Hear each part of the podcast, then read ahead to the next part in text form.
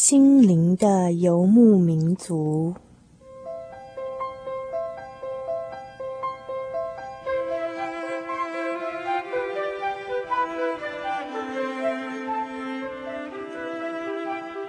在这个谁都不管谁的后现代社会里，每一个人的心灵都是游牧民族。成长的过程就是寻找的过程。每一颗漂泊的心灵，其实都在寻找生命的绿洲。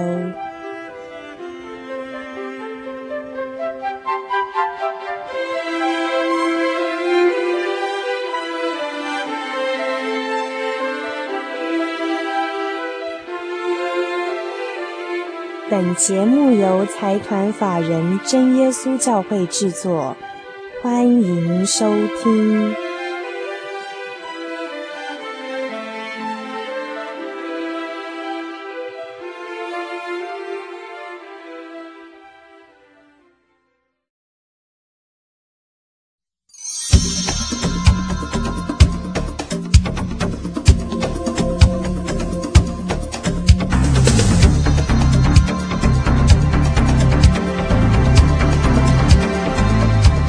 各位听众朋友们，大家晚安！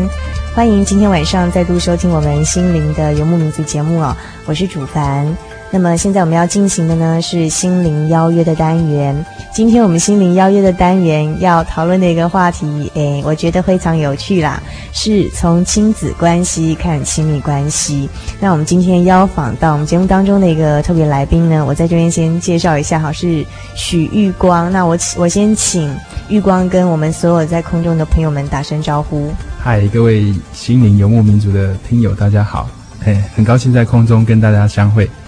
嗯，我简单介绍一下玉光哦。事实上，今天能请他上我们节目真的是很难得，因为他真的很忙。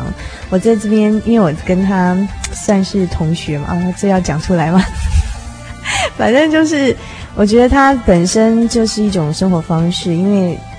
他可以把时间排得满满的，可是都不是为自己，然后排满满的时间都是为别人。譬如说，像我希望邀访他一期节目，然后他的时间可以排满到说，譬如说。呃，礼拜六的早上要去高中的校园的一个社团，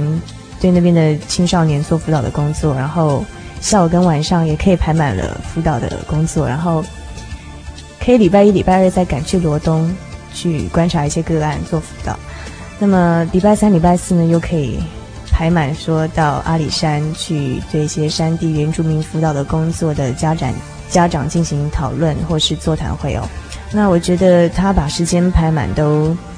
花在别人身上，我很想好奇的问一下玉光，请问你什么时间是留给自己的？哦，这个非常多的时间都是留给自己啊，因为自己就是这社会的一部分。那其实像我们的主凡小姐，她也是在做服务人群啊，透过这个空中跟大家相会，进行非常多的交流。然后能够净化人心，达到心灵改革的目的。讲得好崇高。嗯，好，那我觉得基本上玉光他其实之前是很谦虚的说，他觉得这些他在做辅导工作就是他自己的时间啊，他觉得他做的是他所热爱的工作，应该是这样子吧。他很用力的跟我点头的。那我们今天他要带给我们的主题是什么？你自己来跟我们介绍一下好了。今天要和各位听友所分享的是说，从亲子关系，就是我们跟父母亲的关系当中来看，将来在我们发展过程当中所碰到的人际关系或是亲密关系。那所以说到这个亲密关系哦，因为玉光他提出这个主题的时候，有个概念是说，其实每个人在他的亲子关系里面，就是我们跟父母的关系哦，会复制、会 copy 到将来的其他亲密关系。那我想先请玉光跟我们解释一下，亲密关系是像友情、亲情、爱情都算亲密关系的范畴呢，还是说亲密关系是比较限定，是指夫妻之间的才叫亲密关系？呃，通常我们在报章杂志上谈亲密关系，有时候都会界定它是男女朋友之间的两性的这种亲密关系，但是其实在我们人的一生过程当中，不论是跟自己很亲密的一些同性的一些朋友，或是跟自己的兄弟姐妹，或是跟自己很知心的，呃，相交非常深的一些朋友，那这些关系对我们人的一生的发展过程都有非常大的影响。那其实这些关系，我们都可以称为它是亲密关系。那当然也包括我们婚姻或是两性发展上面的这个男女之间的关系，这种种的人际关系，我们都可以认为它是对我们心理上是非常亲密的一个亲密关系。所以说，谈到说这个概念，就是亲子关系会复制到亲密关系，有没有比较具体的例子？我想，因为这样听起来有点抽象啊，可能有些我们当中的收音机前面的朋友哈，听了会觉得不了解，为什么我跟父母的关系会复制到其他的亲密关系啊？嗯，像像举个例子好了，譬如说，出生在海港的一些女孩子，可能她常年经历的是爸爸不在家的那种感觉，那。其实他从小就非常痛恨这样的感觉，认为说爸爸对这个家庭很没有责任感，或是当他需要爸爸的时候，爸爸通常都不在身边。那他其实心中会立下一个志向，将来一定不要找一个像爸爸一样的这样的一个男孩子作为他终身的伴侣。他也很不希望将来自己的终身伴侣是一个长年累月都不在家的。但是当他到了适婚年龄这样子一个发展发展阶段的时候，其实很多时候。这样这样的女孩子，她通常会找到，诶，跟她爸爸类型非常接近的男孩子作为她终身的伴侣，甚至说，假如说她所找到的并不是一个常年会不在家的男孩子，但是婚后的一些生活也会渐渐的让他们关系渐渐紧张。所以意思就是，玉光的意思是说，嗯，譬如说我对我跟父母亲的关系或期待或伤害，将来可能会。一来影响到我选择伴侣，譬如说，嗯，我父亲可能是比较权威式的教育啊，那我希望将来找到的对象是假设啦，可能会希望找一个对象是比较温和的，那或者是说，呃，我的母亲是怎么样性格的，我希望说我将来找一个跟我妈妈一样或完全不一样的伴侣，或者是说，呃，我在父母之间的一些紧张或冲突，将来也会同时的表现在我跟朋友或者是。呃，我将来的伴侣身上，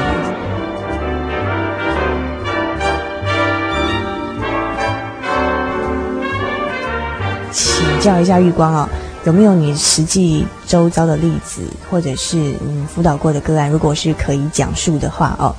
呃，可不可以举一些比较实际的情况，是说，诶，亲子关系真的是会影响到你将来的亲密关系的，不不管是跟朋友。或者是呃，不管是友情、爱情，或是将来的夫妻之间，是真的有时候，因为他小时候的在亲子之间的一些经验，真的会影响到他的亲密关系的一些实际的例子呢？哦，今天比较没有办法跟听友们分享太多关于个案的事情，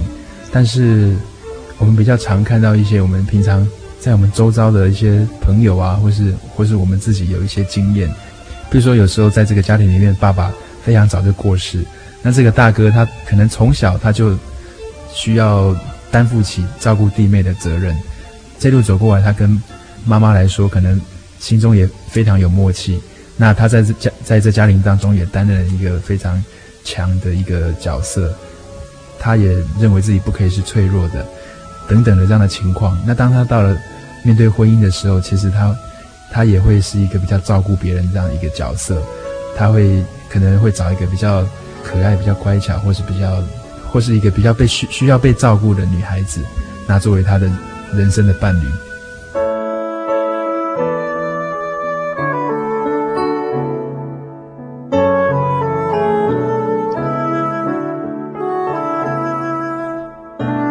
那比如说像像有的女孩子，她所生长的是在一个爸爸非常的可能比较传统，或是比较或是教导比较严格的家庭。这时候，他对爸爸其实心中有很多的恐惧跟很多的害怕，他也不知道怎么样跟爸爸去沟通，或者说当爸爸坚持自己的意见的时候，他也不知道怎么去反驳。当他将来跟丈夫在相处，或是跟自己男朋友在相处的时候，其实很多时候他会不敢表达自己的意见，他也很害怕说出他自己的想法。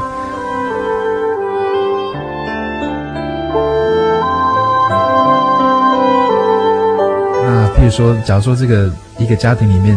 女孩子她的妈妈非常的能干，非常的娴熟的话，可能她心心目中的一个女生的形象，或是一个好妈妈、好妻子的形象。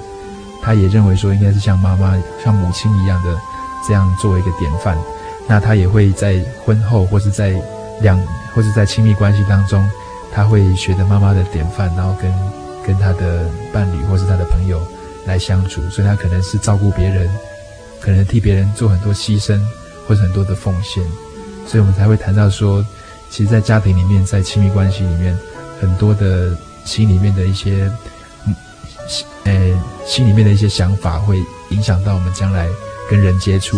跟亲密关系。这这是绝对的嘛？因为譬如说你刚刚讲最后的例子哈，假设说我一个男孩子，他如果他妈妈是特别能干，他将来可能也会想找一个比较能干一点的女孩子。有没有可能？也有可能是完全相反的啊。他有可能因为说，假设说他不欣赏他父母的形象，他将来会找的伴侣是完全相反的形象，是不是有可能？像刚谈到的一个例子是说，当爸爸很强势，然后爸爸非常的传统的来教育这个，来教育他的时候，可能在自己很幼小心灵当中会下一个决定说，将来一定要找一个跟我爸爸，或是跟我妈妈，或是跟我的哥哥姐姐完全不一样，呃，非常不像的人作为我终身的伴侣，或是作为我的朋友。但是到了婚后，却发现这个人他怎么？越来越跟我的爸爸越来越接近，跟我的妈妈越来越像。比如说，跟我妈妈一样这么唠叨，这么唠叨，但是在婚前的时候一一点都没有看出来。所以很多时候是我们人在一个习惯底下久了之后，其实到了一个新的环境当中，譬如说看到我的太太，她又开始讲非常多的事情，然后这个也说，那个也说的时候，脑海中那个妈妈的影像，那个唠叨的影像就会出现了。那渐渐的就会。很无形当中塑造对方，又进入你自己的幻想的内在脑海的世界。玉光讲的真的是很实、很切身哦，因为我想到我认识一个朋友就是这样的情况。譬如说，我实际的一个例子是这样子：他们结婚之前会对母亲的形象很不满意，譬如说他会觉得母亲为什么都不希望说父亲啊，他也去把钱。寄还给父亲的家人这样子，他比较希望说自己的丈夫是比较顾这个家庭这样，那所以就会有一些争执。那可能我这个朋友他就会还没结婚的时候就会对母亲这样的形象很不满意。可是当他结婚结婚之后，他发现说他会他会复制母亲的形象。就是她可能也变得跟母亲一样，说，哎，也开始计较，说觉得自己丈夫为什么都把钱寄还给她的家里，或是付出太多给她以前的家，然后对自己这个家的关爱比较少。虽然说她会不满意母亲的形象，可是结婚之后很讶异的发现，说为什么自己结婚以后，竟然很多的地方都跟自己的母亲都很像。我想这也是一个例子嘛。那我们在听了一段音乐之后，再回到我们节目当中，继续讨论亲子关系在亲密关系之中的影响。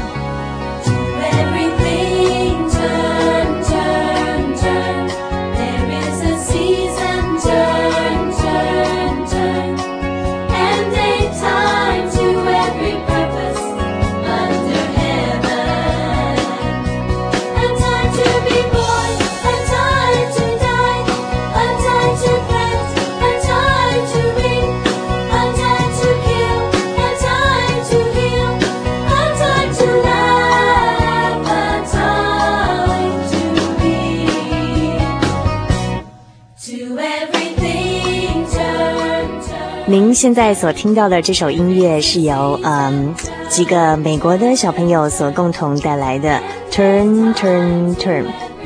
它内中的歌词其实是出自于圣经的传道书：生有时，死有时；栽种有时，拔出所栽种的也有时；寻找有时，失落有时；战争有时，和好有时。凡事都有定期，天下万物都有定时。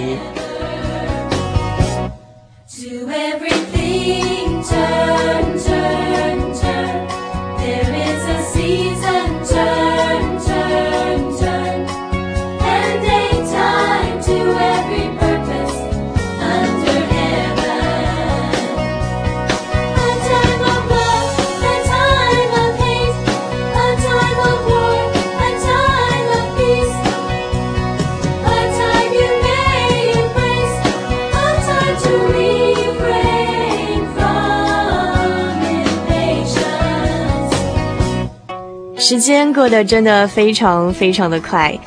我记得才不久前，我在空中跟所有的朋友说：“嗯，时间好快哦，马上就要五月份了。”可是呢，现在马上又要说：“哦，六月到了哦。”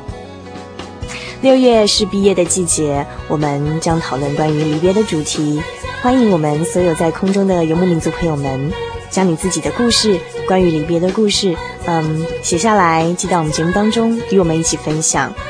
歌曲过后，我们先听一段亲友的心情留声机。再回到我们心灵邀约的单元。心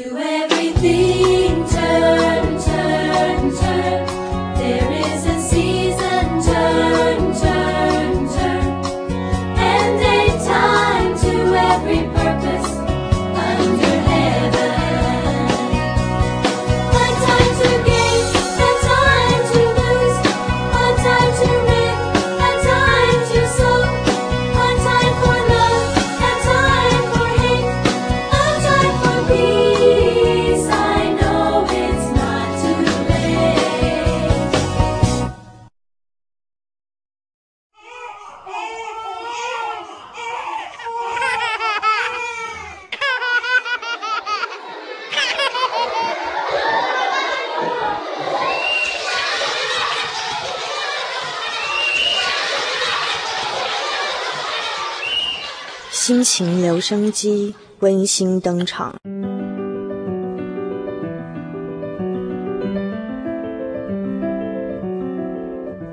铁塔，处于这个对立而混乱的世界，人们渴望独立，又渴望亲密；渴望自由，又害怕随风飘去。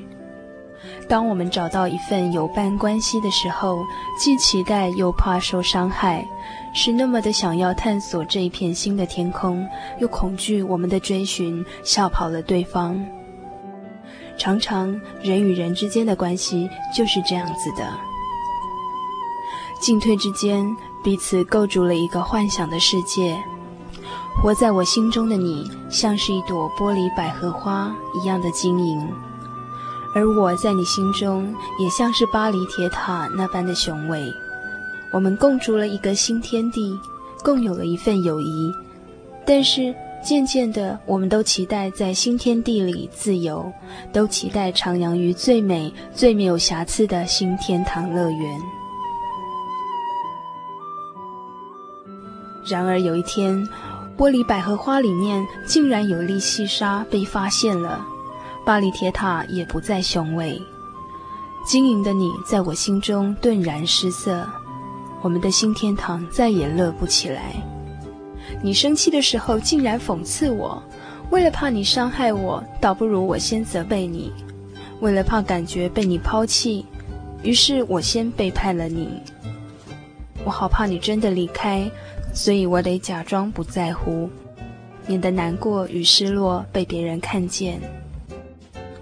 于是我坚强地再次装扮自己，把铁塔盖得更雄伟。让更多的人期待和我建立新的玻璃天堂。我不希望别人看见真实的我，只希望你看见巴黎铁塔的雄伟与亮丽，就像看见我整个人一样。我再也不难过了，即使梦中不断的掉进孤独的深渊，我也不会很害怕，因为你们欣赏铁塔的赞叹，就足够我快乐好久好久。听友。台北的巴黎铁塔，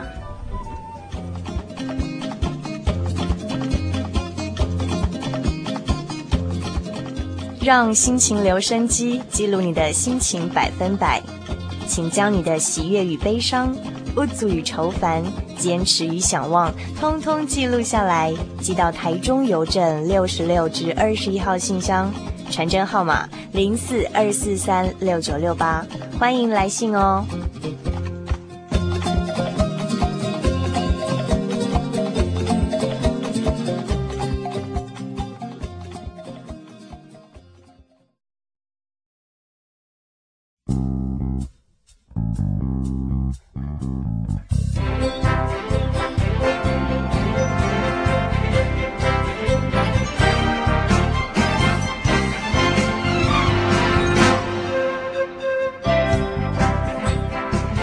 各位听众朋友们，大家晚安。您现在收听的是《心灵的游牧民族》节目，我是主凡。啊，我们今天呢，节目中邀请到许玉光到我们节目当中来。啊，那玉光刚才已经跟我们分享了一些，就是亲子关系会影响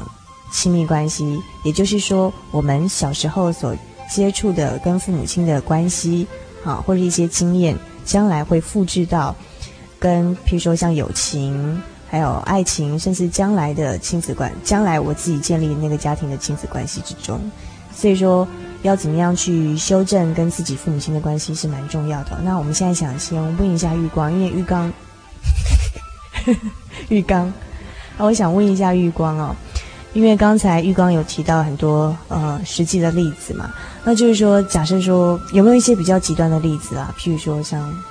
父亲是酗酒的情况。或是家单亲家庭的情况，那也许说，可能小时候在亲子关系中有一些不可不可修复的地方，有一些缺憾。那在亲子关系之中有一些比较冲突或者是缺憾的地方，要怎要怎么样来弥补或改善？像主办刚刚提到酗酒这个这个议题的话，在我们坊间可能听友可能看过坊间的一本书，叫做《家庭会伤人》。那这本书的作者，他其实本身就是一个从一个酗酒的家庭当中出来的一个孩子。那本身来讲，他到了成年期之后，他认为自己透过一些宗教一些信仰，那他可以可以把自己在家庭当中、在亲子关系当中的一些伤害磨灭掉。但是却没有想到，在他当了别人爸爸，然后或是成为别人的丈夫之后，他竟然也掉进了这个一个。酗酒的这个这个圈圈套里面，其实有时候很多时候我们非常小的时候会去告诉自己说不要变成什么样子，不要变成什么样子。但是到了长大的时候，其实很多东西残留在我们心里面，然后没有办法去察觉，它这样会对我们人生有很大的影响。所以我会很想问一个问题哦，就是因为我自己有时候会这样觉得，譬如说你在亲子关系所感受到一些。哦，特别是负面的经验哈，比如说我很不喜欢我父亲怎么样，或我不喜欢我母亲怎么样，我希望我将来一定不要像他们这样子。可是有些东西哈，有些价值观跟行为会潜移默化到你的内心里头，然后等到非常时刻的时候，碰到一些状况说，哎，你不自觉就会照你父亲或母亲的表现表现出来，就像你刚刚讲的那个父亲酗酒的状况啊，所以说他小时候可能。很痛恨他父亲酗酒，可是他长大之后，当他自己成为另外一个人父亲的时候，他不自觉也会去酗酒，会会去复制他父亲的行为，类似这样的情况。难道说我们都没有办法说去跳脱或改变吗？像主凡谈到这个哈，其实像像我举个例子来谈，譬如说从小生长在一个酗酒或是暴力或是性侵犯的这样家庭，我们会发现说他对父亲或是母亲的那个形象，他没有太多的选择。他所经验到的父亲就是这个样子，那他在将来，其实，在他的脑海里面或者在他心中，将来他当了父亲之后，他可以选择的，假如说他都没有一份新的关系，没有一个新的经验的话，可能他所能选择的，真的就只有这样子。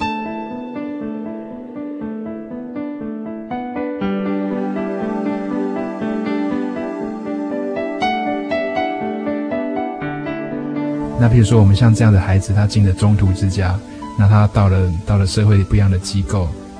进到不一样的机构之后，他就遇见了不一样的人，可能不一样的照顾者，带给他是一个非常新的经验，不会再用同样的方法来伤害他。那并且对于他的需求也较能够反应，这些新的经验跟新的人际关系都可以对他有很多的改变。哦，等一下哦，这个我有点关心。你的意思是说，假设说我我不想去复制。我父母亲的那个形象，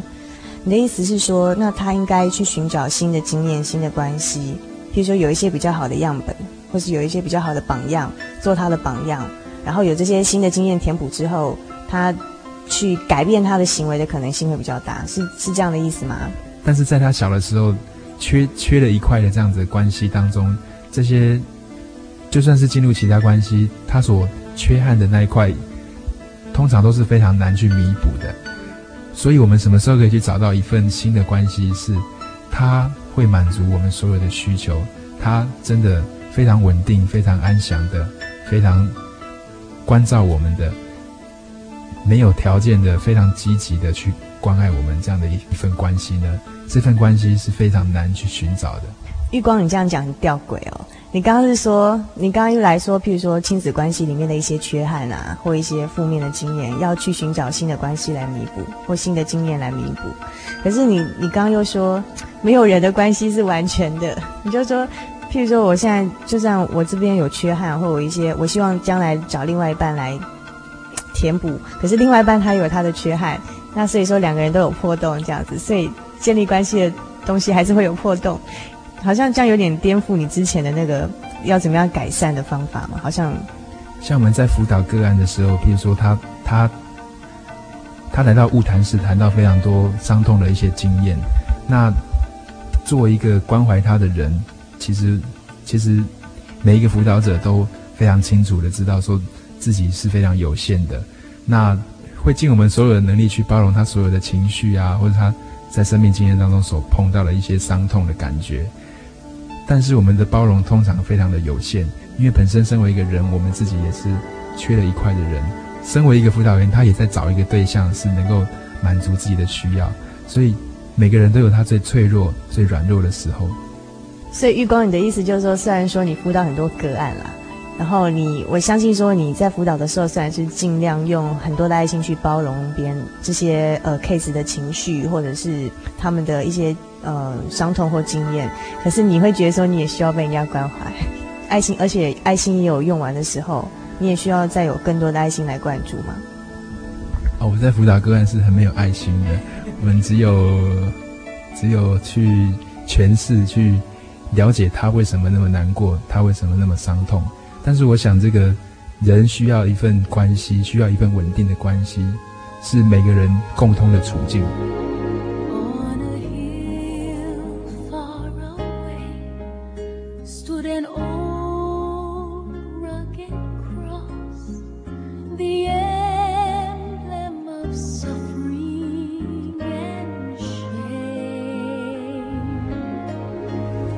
其实在，在我自己的信仰当中，从圣经来看，可能我们听友会听过圣经当中亚当和夏娃的故事。本身来讲，他们在伊甸园当中，他们的关系非常的亲密，是像是两个很完整的圆一样。当他们吃了神所吩咐不可吃的三个果之后，神来到园中寻找亚当的时候，亚当跟夏娃都非常的害怕。那人从这时候跟因为跟神的关系失落，所以产生很多的焦虑。神就问亚当说：“亚当，你是不是吃了我吩咐你不可吃的果子？”本来亚当和夏娃非常亲密的关系，他称亚哎，他称夏娃为“你是我骨中的骨，肉中的肉”。但是这个时候，他竟然对神说：“是你造给我的那个女人叫我吃的。”所以我们会看到说，他把责任跟他对自己的责备推到对方的身上。那夏娃他就他就对神说：“是你所造的那个蛇。”他叫我吃的，然后他欺骗了我，所以我们会看到说，人在这个关系破裂了之后，会有很多把责任推给别人，那人也从这当中经历到被欺骗、被抛弃或是被背弃的感觉。那所以人不断的在往后的这些生活当中发展过程当中，要去找一个不会再背叛我们、不会再离开我们、不会再抛弃我们的一个关系。那人找得非常的辛苦。那在像刚提过说。身为一个辅导者，自己也是有很多的缺陷，心中也缺了一块。哎，作为一个先生或是一个妻子，每个人心中其实都有很多的渴望。那人在找人的过程，其实非常的、非常的累，也非常的失落。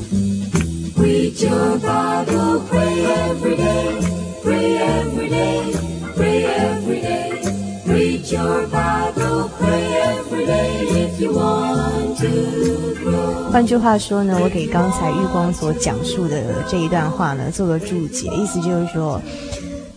玉光可能觉得说，人在成长的过程是不断的一直在寻找亲密关系，用各式各样的亲密关系来填补内心的一些缺憾。那你觉得说，这个缺憾是亚当夏娃被赶出伊甸园之后呢，人就开始有了失落感的那份缺憾？所以人要在亲密关系中把它填补回来。可是呢，人的渴望呢，不断的渴望又不断的失望。那即便说今天我自己内心有，每个人内心都有一块缺憾的地方。那我想找找另外一个人跟我建立一份亲密的关系，然后一起把这块缺憾给填补起来。可是因为可能因为没有人是完全的，所以说我找一个最完美的人，他身上还是有一块缺憾，所以两个人所建立建立起来的亲密关系呢，还是会有一块缺憾在那边，就是没有办法完美这样。所以就是说呢。在人与人之间寻找的亲密关系是没有办法完全的完满，一定会有一些缺憾在其中。那玉光，你又提到说你自己在辅导的经验也会有这样的情况，譬如说可能呃接受你辅导的人员会来找你的，接受你的辅导的原因是因为他们希望说借由你的辅导的帮助，可以让他们弥补内心的情绪或者是一些伤痛。那可是你觉得身为一个辅导人员，你也需要说有。一个支撑啊，或者是一个亲密关系来弥补你内心的缺憾，对不对？那你自己是怎么样来建立那份新的关系呢？嗯，我觉得说，不论是亲密关系、亲子关系，或是在辅导当中的关系，或更深的是我们跟朋友的人际关系来说，像刚刚主凡提到说，人其实很多的渴望，但是却经历到更多的失望。那我想，不论在亲子关系或者在亲密关系当中，每个人都应该尽量的去填补，或是去补足自己心中缺憾的那一块。就我自己来讲，是怎么样找到这样一个填补的力量呢？我觉得，在我自己的经验来讲，就是在我们信仰当中去追寻神，透过祷告跟不一样的方式，因为神神对人的包容是没有条件，是没有限度的。那所以，在神的面前，跟神的这份关系当中去。重新的去去找到人最最初缺憾的原因，好，然后去填补、去修复。透过我自己修复这份关系的这个经验，我觉得其实每个人都能够有这个机会来追寻神。这个不论对我们跟别人的关系，或是就我们人生的历程来讲，都是非常重要的。嗯，所以玉光你自己是在信仰的追寻的过程当中。在这样建立跟神的亲密关系，这样一个新的经验当中，来弥补说人与生俱来就会有的那份失落跟缺憾，把祷告跟追寻信仰这个过程当做这样的一个途径，这样说对吧？是的，哎，今天今天也是非常意外，被我们可爱的祖凡邀请到我们节目当中来，但是真的非常诚心的想送给听友，非常想送给听友的一个礼物就是。当我们在经验关系的失落的时候，其实危机就是一种转机。我们更进一步的往我们自己的内心去填补自己原本缺欠的那一块，是非常重要的。呃，我非常喜欢一句话，那我也愿意用这句话来做一个结尾：爱是能力问题，不是对象问题。那我就用这句话送给大家。今天非常谢谢玉光到我们节目当中来接受我们的邀访哦。那他刚才非常诚心的一段谈话呢，嗯，希望对我们的所有游牧民族朋友当中有一点点的帮助哦。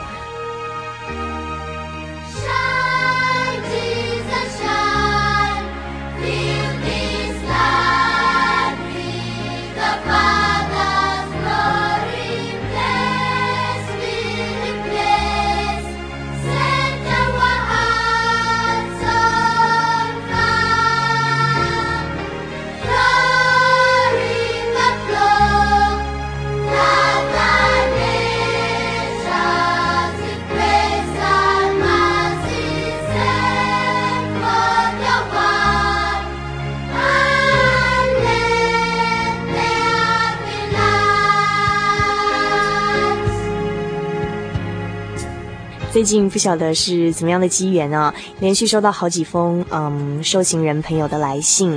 那么询问有关一些圣经或教会方面的问题。那么我们非常高兴，原来在监所里面也有我们的朋友在一起分享这个节目所传达的讯息。那么现在就让我们在这首由非洲儿童合唱团用最清纯不假修饰的声音为我们所带来的这首。Shine Jesus Shine 这首歌曲当中，结束我们今天心灵邀约的单元。歌曲之后，广告之前，请先听一段心灵音乐盒。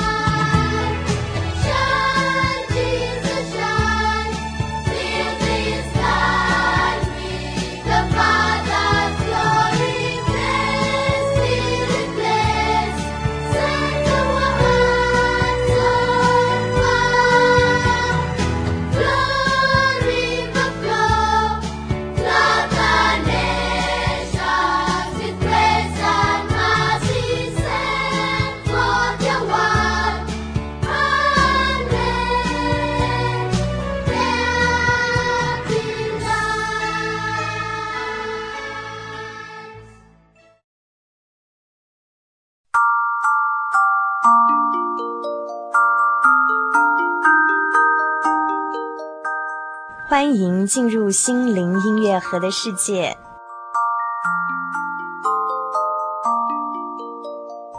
恨能挑起争端，爱能遮掩一切过错。爱能遮掩一切过错。也许这个时代最需要的是更多的爱吧。有能力去付出是幸福的，所以我们也不用斤斤计较付出的爱有没有回报。在人世间，一点一滴爱的关怀与付出。就像是微小的星光，聚集起来也能够照亮整个夜空。以上心灵音乐盒由财团法人真耶稣教会提供。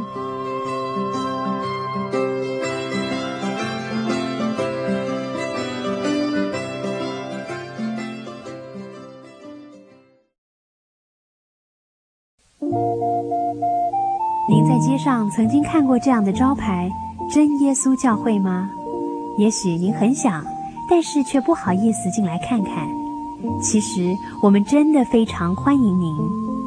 下次当您再路过真耶稣教会时，欢迎您进来与我们同享神的恩典。真耶稣教会，台中邮政六十六至二十一信箱，欢迎来信，愿您平安。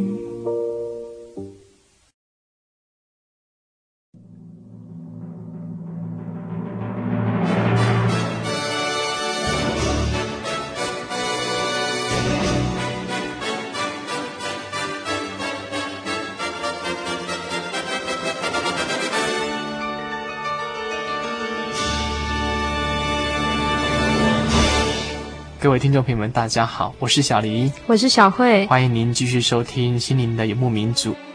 我们进行的单元是生命停看听。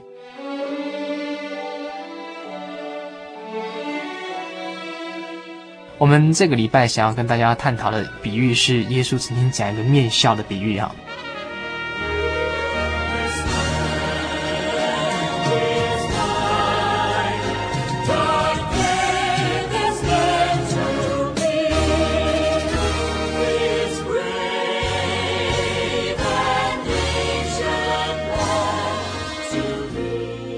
所以面酵就是说，将那个生的面团里面放一些酵母，然后整个让它发起来哈，打一光了，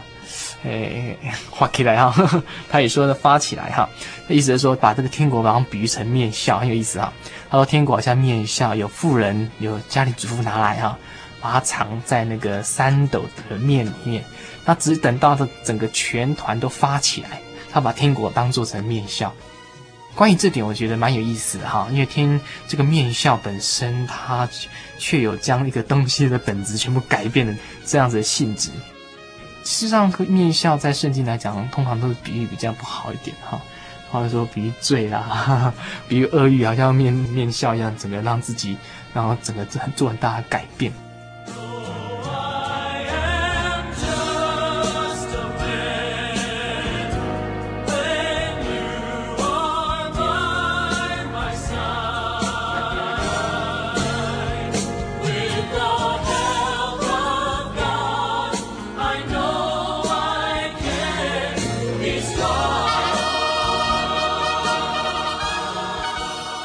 那我们现在就不谈，把这个面向当中中立的，是谈它的本质问题。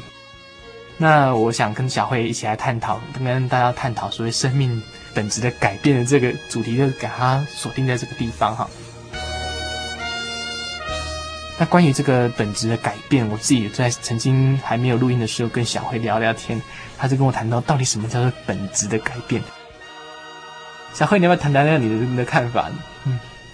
我想谈到那个生命本质的改变哈，我觉得圣经里面最著名的一个例子，就要算是保罗这个使徒，嗯，因为他在还没有认识主耶稣以前，他是一个很虔诚的犹太教徒，嗯，那他会觉得说，嗯，基督徒是犹太教里面的一个背叛，嗯，所以他当时非常的热心，到处去抓基督徒，然后把他们关进监狱里面这样子。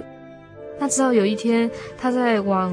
一个地方的路上，哈，遇到神，开始跟他讲话，神光照他，然后跟他讲话他说，他整个生命就改变了。嗯，之后因为这一段这么特殊的经历，所以以后他变成非常有能力的哈，来见证说，原来他之前的信仰是错误的，他对耶稣并没有真正的了解，他后来才发现说，哦，耶稣真的是世人的救主这样子。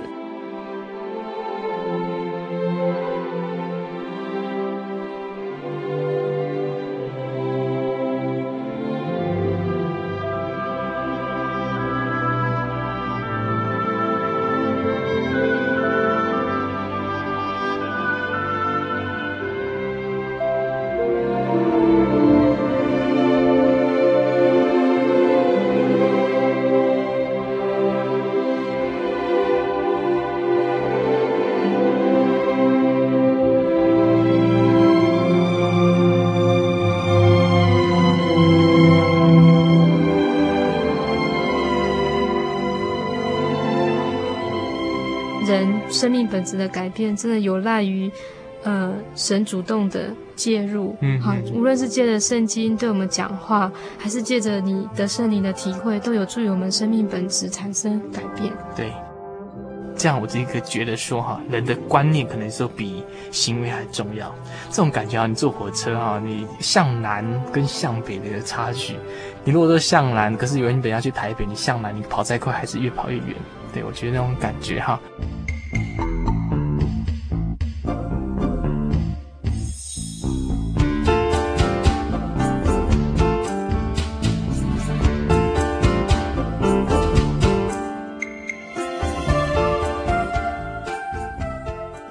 谈到生命本质的改变，我突然想到一件事情啊，我觉得我国中的时候那一阵子，大家非常流行那种那种布鞋，因为那阵子好像台湾的经济刚刚复苏嘛，哈，经过七十多年之后，其实我年纪蛮大，他那时候，比如说呃什么艾迪达啦、Diadora、什么 Converse，那时候刚刚到国内来。哦，那个时候大家那种国中生就开始疯狂，感觉穿上名牌，整个人就不一样了啊，都会这样的。那后来没多久的话，女孩子也会流行什么 Chanel 啊，香水那些。那我觉得人有时候改变的时候，可能就只有外貌。但是外貌的时候时，可是时间不长。当你久了之后，或是得势之后，或者说有一些环境改变的时候，整个那个。真面目就冒出来了，常常会有这样的情况，所以我觉得改变应该是真的从内心整个改变，就像面笑对那个生面团，它整个把它彻底的那种改变，那时候可能就是你刚才所讲的，可能要需要神的力量啊。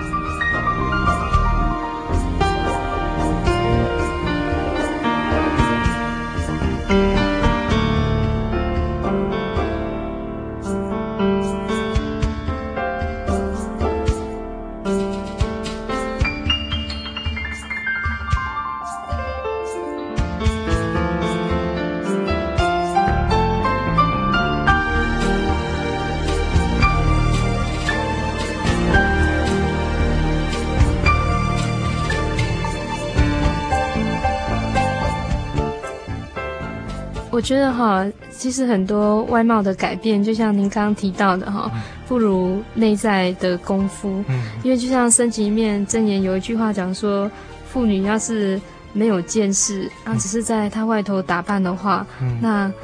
她甚至做一比较极端的比喻哈，她说就像。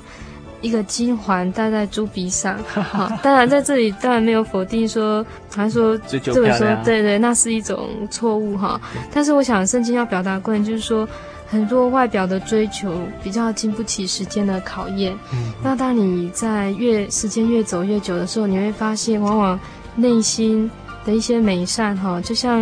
人家说的一样，是酒，它是越陈越香这样子。对，这时候让我想到那个。影剧圈哈，他们的婚姻来讲会比较短暂一点。其实我倒不是说那些个性不好，不是这样子哈，只是说有些人因为他的开始外貌非常漂亮，然后吸引了许多富商哈，然后去追求。那追求之后呢，他可能比较疏于本质的改变，或是说提高自己的气质等等哈，只是。一味的，比如说拉皮啦，去化妆啦，瘦身啦，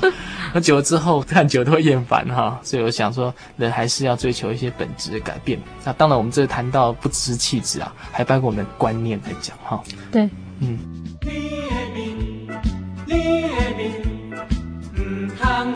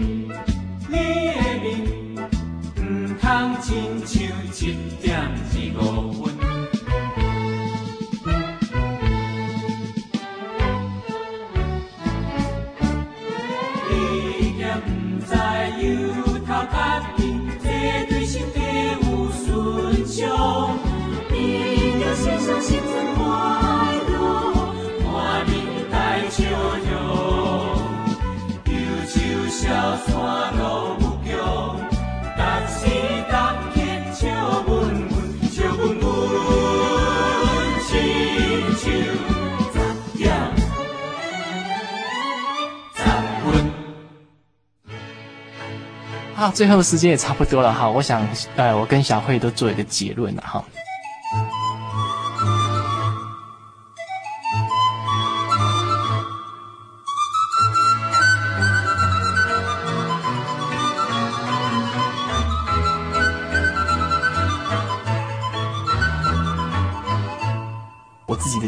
说，哈，我曾经想说，到底什么是生命的本质？哈，我只觉得说，真正的生命本质，它是一个内化。所谓内化，就是说，它无论如何，无论怎么样，都成为你做人处事的一个一个方向。不管你在做决定什么事情，它都变成是你一个好像心中的明灯一样，哈。那应该是追求这样子的完完全全的改变，就是说你在追求一个新的观念，是应该是真的深入到你的内心。